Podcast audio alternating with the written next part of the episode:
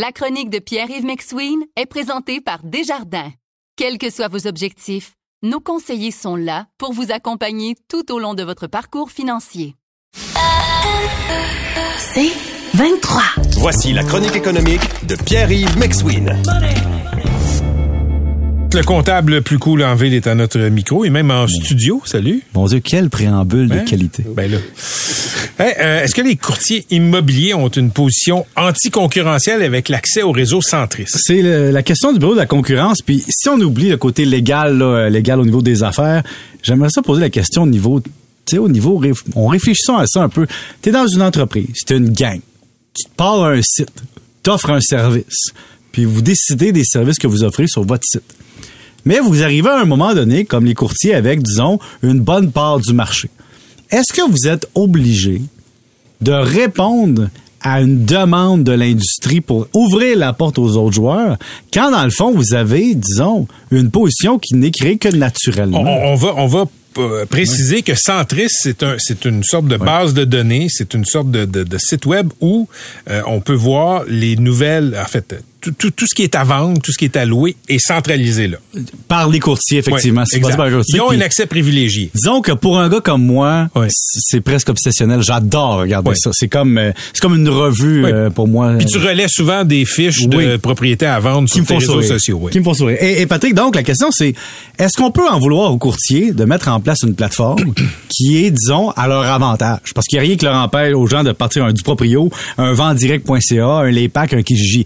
Mais c'est sûr ont une position domi- dominante. Maintenant, J'avoue que je pourrais maintenant parler de ce que j'aimerais avoir sur ce site-là. Par exemple, le prix des transactions. J'aimerais ça comme public, voir c'est quoi le prix des anciennes transactions, voir si la maison a déjà été affichée. Les informations qu'ils ont, effectivement, sont retenues pour donner de la valeur à leur service. OK, ça, les courtiers l'ont, mais toi et moi, quand on consulte Centris, on l'a pas. Non, mais on peut aller sur, par exemple, le rôle pour voir. Mais ça va être plus compliqué. C'est plus compliqué, faut que je paye. Bon, donc, mais mais je comprends un peu le bureau de la concurrence d'un côté de dire, faudrait peut-être légiférer, mais en même temps, du côté des courtiers, on peut-tu leur en vouloir d'offrir un service? Ils ont payé pour le site, ils ont payé pour le développement. C'est des maisons à vendre dans un marché privé, de, de propriétaire privé à propriétaire privé. Puis c'est un site web. Il y a personne qui m'empêche de partir un site web et de donner mon avis ou peu importe. Donc c'est là le bout où c'est le légal qui embarque, puis c'est les lois de la Mais, concurrence. penses-tu que les courtiers devraient avoir accès à des infos que le grand public ne peut pas euh, consulter? Ben, si le public, le vendeur veut donner ces informations-là, il pourrait aller sur un site web ouvert puis donner ces informations-là. Si le Québec voulait donner ces informations-là, on le ferait. Je vais t'avouer que je fantasme beaucoup sur un registre foncier facile d'accès, très facile à consulter. C'est ça un pas complexe. présentement. C'est un peu complexe, tu sais, puis des fois tu marques l'adresse, puis là, whoop, il manque Mhm, une virgule. Bon, et, et je me dis, mais imagine ce que ça ouvrirait la porte. Tu regardes toutes les maisons rapidement, tu aurais le nom du propriétaire, le nom de l'entreprise. Il y aurait, il y aurait du voyeurisme et du lèche-vitrine facile. tu Oui, parce que faut le préciser, tout ça, c'est des informations publiques. Oui. La valeur de ta maison, les taxes que tu paies, la, la, la, euh, le montant le montant qui a été payé pour une propriété, c'est des informations publiques. Oui, mais t'as pas l'historique comme eux. Ils Non. eux, mettons, Ouais. ils choisissent une, une, une maison. T'as tous les acheteurs, les vendeurs, les actes hypothécaires, quand est-ce que ça a été vendu, à quel montant, puis surtout, euh, ça- si la maison a déjà été sur le marché. Tu sais, des fois, tu vois une nouvelle annonce sur Centris, nouvelle annonce. Et moi, comme je suis une espèce d'obsédé de ces annonces-là, des fois, je dis, ah, cette maison-là, elle été en vente il y a six mois. Tu t'en souviens? 100 000 de moins ou 100 000 de plus, puis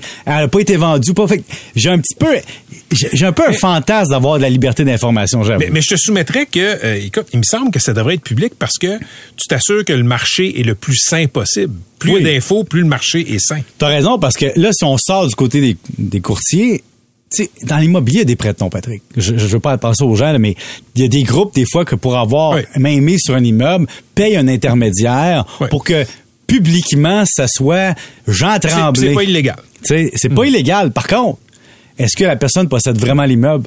Pas nécessairement. Est-ce que la personne n'est pas dans un mécanisme de fraude fiscale du crime organisé? Pas nécessairement, on sait pas. Donc, ça, c'est intéressant aussi, tu raison, pour la transparence. Maintenant, est-ce que je fantasme sur un site où tout le monde qui vend et qui achète sont sur la même map, avec les mêmes informations? Oui, mais je comprends les courtiers. Si on se ramène à ta jeune vie d'adulte, comme la mienne, quand on était jeune, quand tu voulais acheter une maison, tu fouinais d'un quartier, au bedon, t'allais dans le journal de Montréal ou la presse, puis là tu regardais les pages de courtier. Puis là t'avais eux, ils payaient des pubs à grands frais. Donc, il y avait- leur valeur était dans l'information.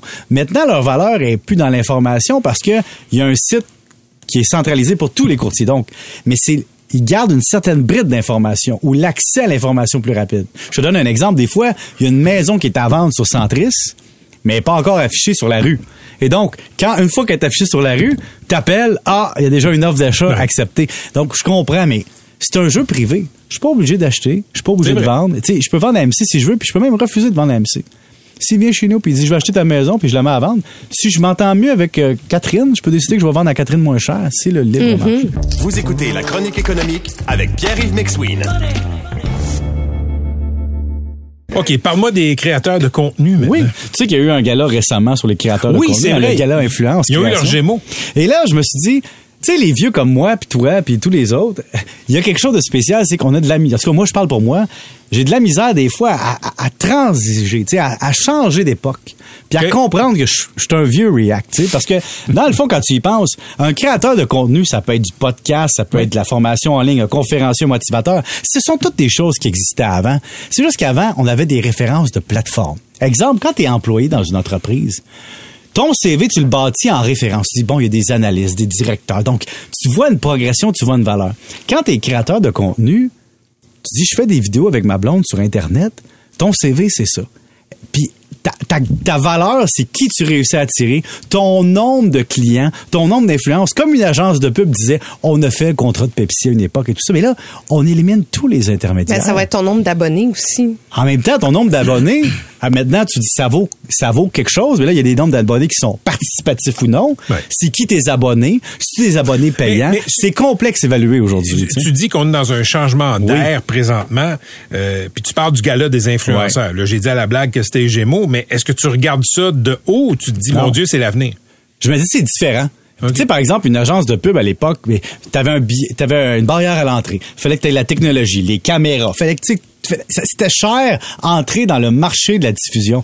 Maintenant, pour ce moins de 5000 dollars chez nous, je peux faire du contenu télévisuel qui, qui se concurrence bien avec le contenu professionnel. Il faut savoir manier les, les instruments, mais il n'y a plus cette barrière à l'entrée-là. Et deuxièmement, il n'y a plus la barrière à l'entrée de faire affaire avec les intermédiaires qui ont des contacts avec les clients. Maintenant, c'est direct. Alors, c'est sûr que l'angle mort du gala de l'influence, Patrick, c'est une chose, c'est que ce gala-là là, ne parle pas de rémunération. Il y a des gens en nomination qui sont quasi bénévoles. Et donc, oui, c'est des influenceurs de contenu, c'est des créateurs de contenu, mais ce n'est pas comme un peu dans d'autres marchés où est-ce que, exemple, un marché de courtier immobilier qui est de bon exemple, un gala de courtier, le plus grand vendeur, de- il a vendu des maisons Il y a, il y a un critère objectif. si je suis en nomination pour un podcast semi-bénévole, ben j'ai un AB chez nous dans mon sous-sol, c'est correct. Mais tu comprends? C'est là la nuance. C'est difficile de créer une valeur puis de bien la faire représenter, de montrer un peu l'aura. Qu'est-ce que ça vaut? Tu sais, c'est comme un Gémeaux pour une, un podcast web. Tu sais, tu feras pas une carrière nécessairement là-dessus. En même temps, des Gémeaux, ils s'en donnent comme euh, 175. En fait, autour de la table, je suis le seul qui en a pas. 220. Vous, avez, vous avez tous des Gémeaux Moi, à la ai- maison. moi, j'en ai Pour- deux. euh, Pour tenir vos livres, moi, j'ai rien de ça. Fait que bravo à vous d'avoir des Gémeaux. Ça s'achète, semble-t-il, sur Kijiji. Pour vrai? Merci, Pierre-Yves.